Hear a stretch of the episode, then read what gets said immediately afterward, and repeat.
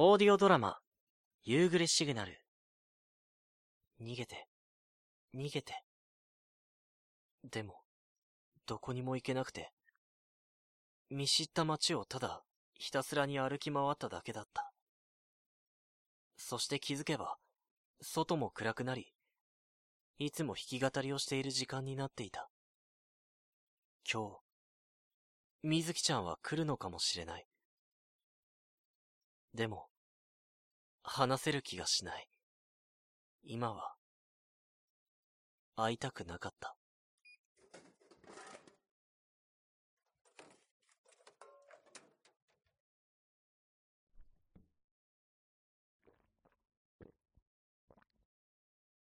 乾いた喉を潤しても気分は変わらなかった。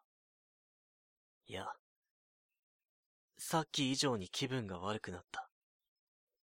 逆に頭が冴えてしまって、自分の見たもの、自分のしたことのすべてを思い出して、さらに頭が痛くなる。あれは見間違いかもしれない。見間違いじゃなくても、別にあれは偶然だったかもしれない。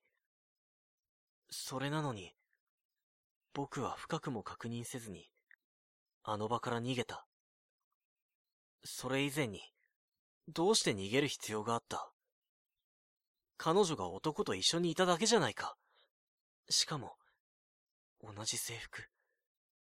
たまたまだって考えられるはずだ。それに僕は多分、どうやっても彼女と結ばれることはないのに。それなのに、それなのに、自分のしたことのすべてが苦しかった。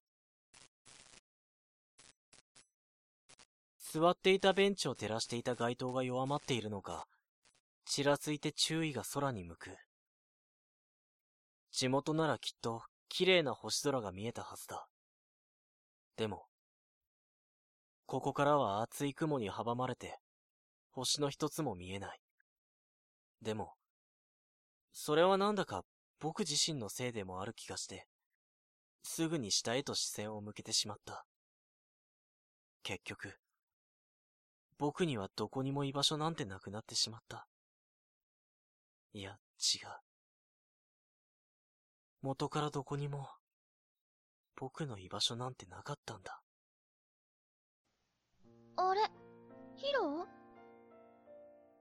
ミク。どうしたの？こんな時間に。珍しい。うん。あ、何？そんなに落ち込んで。本当にどうしたの？振られでもしたの？うん。うわ、マジで振られたんだ。うん。あ、あれだようん、元気出しなよほら、なんか食べたら元気出るって。って言っても、私は今何も持ってないんだけど、買ってきてあげるくらいのことならできるよ。多分。なあ、ミク。何？天国はどこなんだろう？ヒロ。天国なんて、どこにもないよ。やっぱり、か。期待なんてしていなかった。予想通りの最悪の答え。でも、それが一層僕の心をへこませる。この世に天国なんてない。どこもかしこも危険だらけで、優しく接してくれた人でも、ある日突然、恐ろしい人に変わってしまう。たとえ今が良くても、それは永遠じゃないし、いつかは朽ちてしまう。そんな偶像だよ。幸せには限りがあるから。じゃあ僕はどうすればいいんだよこんな地獄の中で、どうすれば、どうすればいいんだよ？私がいるよえ？私がいる。ずっと、ずっとそばにいてあげる。たとえヒロがどんなに辛い時でも、私が隣にいる。そしたら、天国じゃないけど、だからといって地獄じゃないでしょ？それは、嫌？いや、じゃない。ミク。うん。わかってる。背中を優しくさせられて、ゆっくりと感情の波が収まっていく。腕の中はあったかくて、お互いに何も言わなかったけれど、この空間が心地よかった。ミクは僕から離れるまで静かに抱きしめてくれていた。12月に入った。あのことがあって以来、僕は弾き語りをすることはなくなった。そして、またあの頃と同じ、バイトと家の往復生活に戻ってしまっていた。また、あの苦痛しかない日々へ。あれ以来、水木ちゃんを見ることはなくなった。いや、見ないようにしているのかもしれない。会ってしまったら、僕はどうすればいいのかわからない。どんな言葉を発すればいいのか。どんな表情をすればいいのか。きっと、どうしようもできなくて、あの日のことを問いただしてしまうかもしれない。そして、彼女を傷つけてしまうかもしれない。それだけは、絶対にしたくなかった。そうしてしまえば、この関係が完全に壊れてしまうから。壊さないためには、僕が変わらないといけない。そうすれば、何もかもうまくいくんだから。そう分かっているのに、僕にはそれができなかった。情けないほどに、あんなところを見てしまったのに、僕は、僕はまだ、彼女のことが。ヒロトさん？あ。ヒロトさん最近会えませんでしたから心配していたんですよ。大丈夫ですかあ、う、うん。あの、これ、この前言っていた修学旅行のお土産です。渡すのが遅れてしまってすいません。いや、水木ちゃんは悪くないよ。悪いのは、ごめん。僕やっぱり。あ、ヒロトさん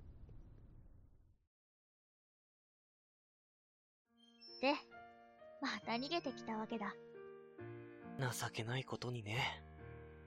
一緒に歩いてたところを見かけただけなんでしょ？まだ付き合ってるかはわからないじゃん。そうだけど。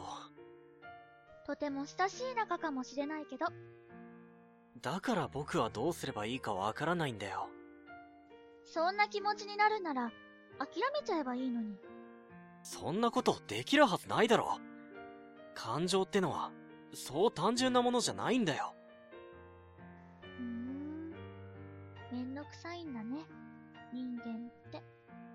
お前だって、大切な人と離れないといけなくなったら、辛いだろ？そうだね。それはすごく嫌だな。だから。でも、私はこんなことをしてるのも嫌だ。だけど。だってヒロも、きっとその子もいい思いはしてないもん。その子だって、ヒロのことすごく心配してるよ。大切な人なら、そんなことさせちゃダメだよ。そんなこと言ったって。じゃあ、このままでいいの？このままでいいなんて思ってない。いつかは腹を決めなきゃならないって。でも、その後一歩が足りないんだよ。だったら、久しぶりだな。ずいぶんやってなかったもんね。でも、急に歌ってって、お前な。いいでしょ。だって、もともとはこれが当たり前だったんだし。ああ、確かに、そうだった。それに、この時間なら、その子はここに来ないんでしょ多分来ないと思うけど、でも、重いこと考えるのはやめようよ。そんなことしていつも歌ってたの？そうじゃないけど、じゃあ大丈夫。それに、私も久しぶりにヒロの歌聞きたい。そうだな。わかった。久しぶりに弾くギターの腕は、あまり鈍っていなかった。数週間そこらと言っても、やはり今までの経験が身に染みついてるから、動かす手に違和感はなかった。かき鳴らすギターの音色はいつもより弾んで見える。やっぱり、ギターを弾くのは楽しい。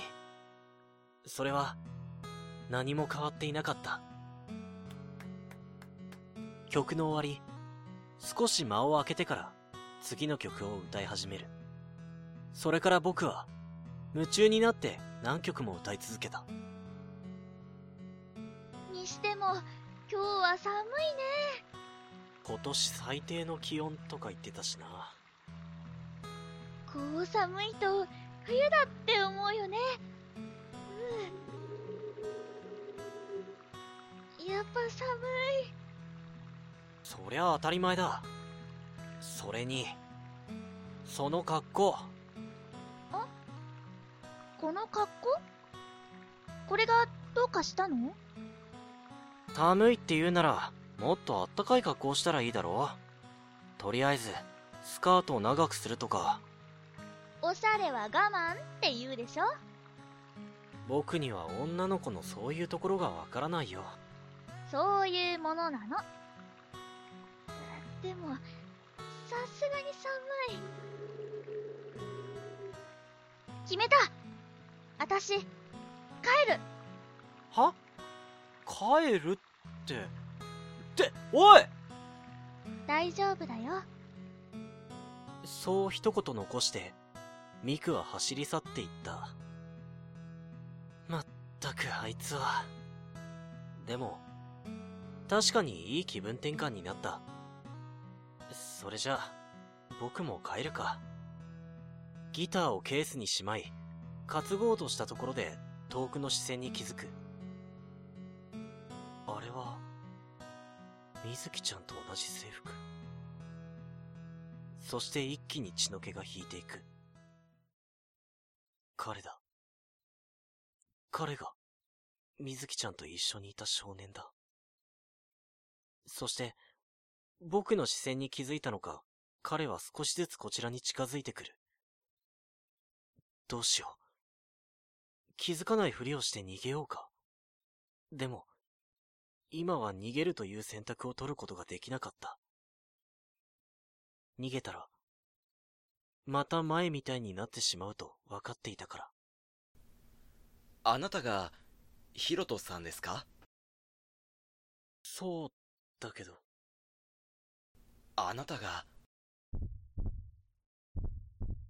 心拍数が上がって、嫌な汗も出てくる。じろじろと見てくる彼と目が合って、僕はすぐに視線をそらしてしまう。なんか、イメージと違いますね。明らかに、彼は僕を怪しげな目で見ている。その事実だけが、僕の頭の中を渦巻いて、他に何も考えられなくなる。ああ、僕はどうなってしまうのだろうか。警察にでも突き出されてしまうのか。金を出せと脅されるのか。最悪の想定ばかり浮かんでくる。あの、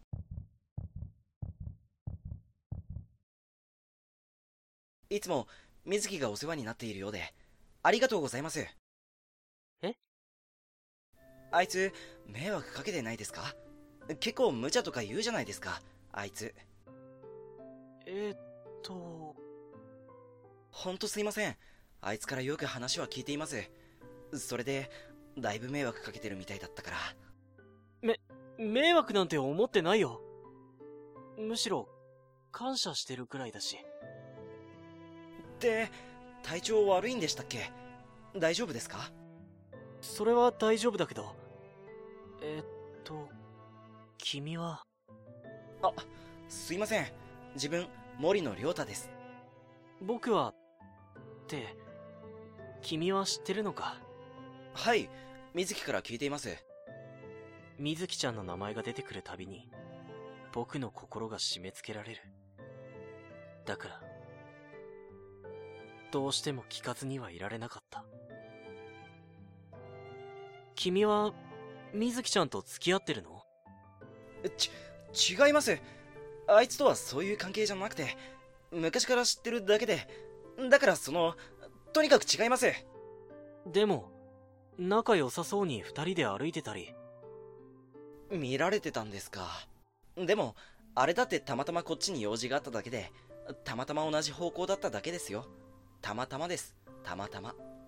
俺とあいつは、本当にそんな関係じゃないですって。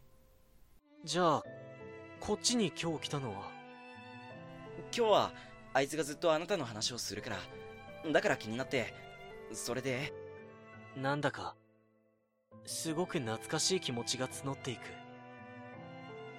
忘れていた気持ちが蘇っていく。誰かを思いやる。そんな大切な気持ちを、僕は。そっか。好きなんだ。水木ちゃんのこと。はい、好きです。俺は水木が好きです。そっか。そうなんだ。昔からずっとあいつを見てたんです。近くにいたくて、ずっと。最近、水木はあなたのことばっかり話すから、焼き餅を焼いていたんです。だから、今日はここに来てしまいました。すいませんでした。別に、謝ることじゃないよ。そんなの当たり前なんだから。この気持ちは、ずっと心に秘めておくつもりでした。だって、俺はあいつが幸せなら、それでよかったんです。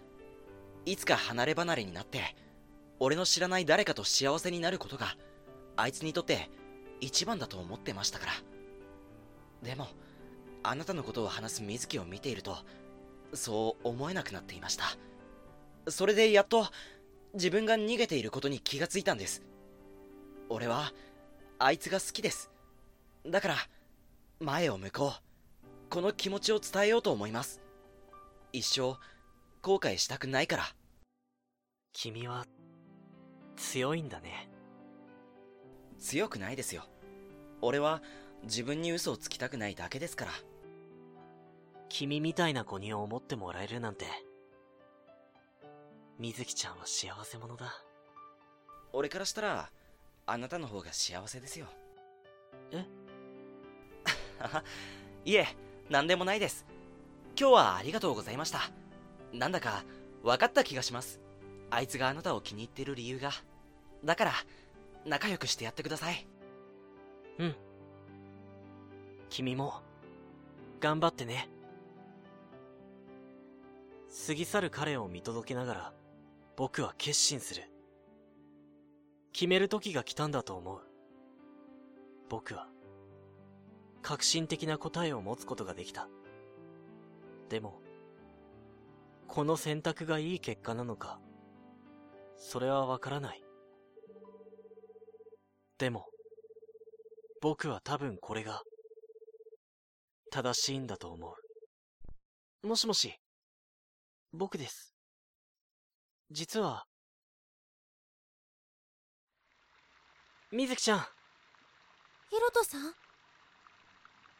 体の調子はもう大丈夫なんですね。本当ごめんね。心配させて。でも、もう大丈夫だから。だから、話があるんだ。ヒロトさんが、ですか？大切なことなんだ。聞いてくれないかな？わかりました。それじゃあ、ちょっと静かな場所に移動しよっか。僕さ、地元に帰ることにしたんだ。そう、なんですか？親にも2年ぐらい会ってなかったし、久しぶりに友達にも会いたいしさ。ほら、僕一応今年で成人だし、でも、またこっちに戻ってくるんですよね。大学にも。辞めることにしたんだ。え？大学だって、もともと無理してこっちに来てたんだよ。だから、これ以上は親に迷惑かけられない。じゃあヒロトさんは？働くことにしたよ。親の仕事継ごうと思ってさ。ほら、僕、長男だから。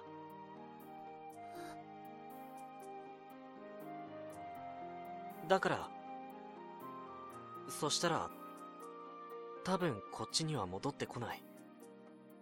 これで、水木ちゃんに会うのも、最後になると思う。そんなの嫌です本当にもう帰ってこないんですか？うん。これが僕なりのけじめなんだ。でも。僕こっちに来てから何も馴染めなかったんだ。ずっと一人だった。ずっと孤独だった。誰とも関われる気がしなかった。みんなと違うんだって僕は一人ぼっちなんだってずっと思ってた初めて会った日に君が話してくれたことを僕もずっと考えていたんだ。あの時、僕はあんなことを言ってたけど、僕はあれを割り切ることができなかった。それが致命的なことだと考え続けていたんだよ。僕は、誰からも不必要で、無価値で、欠陥品なんだって思ってた。僕にとってこの世は、地獄なんだなんて思いながら、生きていたんだよ。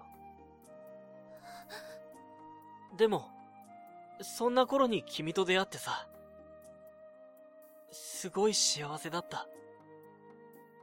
こっちに来てから、初めて安心できる居場所ができたんだ。だから、ありがとう。僕は、君と出会えてよかったよ。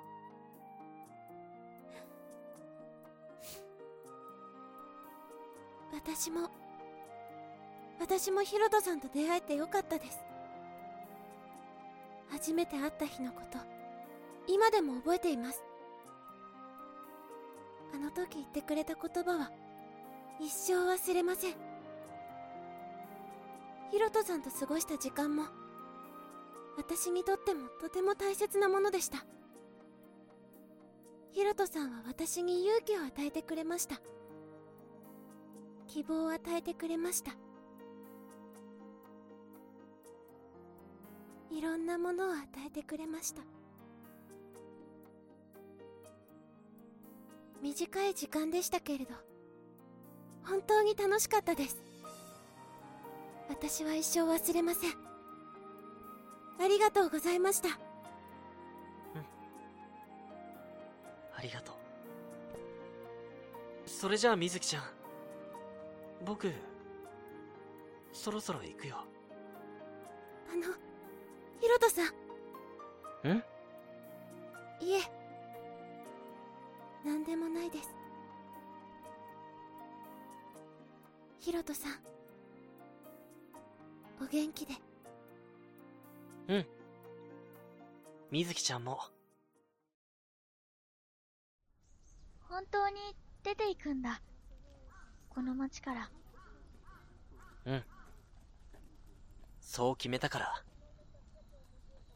そっか。それじゃあ仕方ないね。だから、最後に少し、歩こうよ。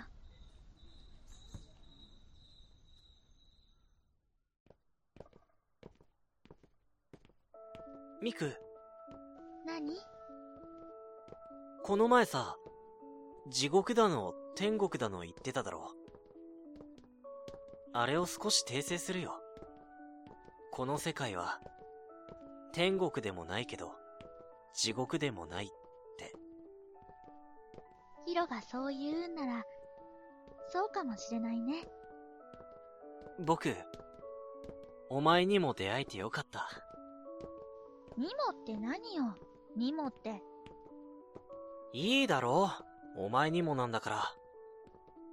それに、多分、どっちか片方だけでもダメだったと思うから。だから、水木ちゃんとミク、二人に出会えてよかったんだよ。そうかもね。だって、ヒロは私がいないとダメだから。だから、ありがとえそういうのやめてよもう、湿っぽい空気は嫌だな。だから、これでお別れ。じゃあね。鈴の音がどんどん遠のき、本当にこれでお別れなんだと、しみじみ理解する。そんな別れは不安を駆り立てる。きっとこれからたくさん大変なことがあるんだろう。不安は消えてはくれない。でも、一緒に来ないかミク？僕と、一緒に。でも、君となら、夕暮れシグナルが空に鳴り響いた。技術が5年は制服の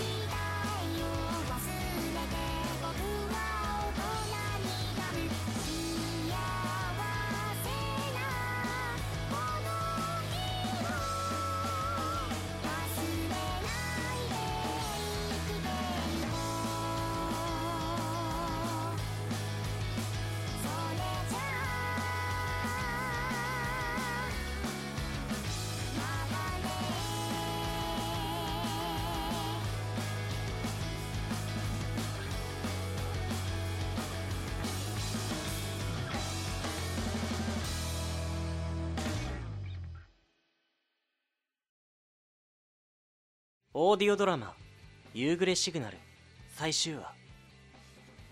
ただいまの出演はロック。久木ゆず。かなえ。カタツムリ。以上でお送りしました。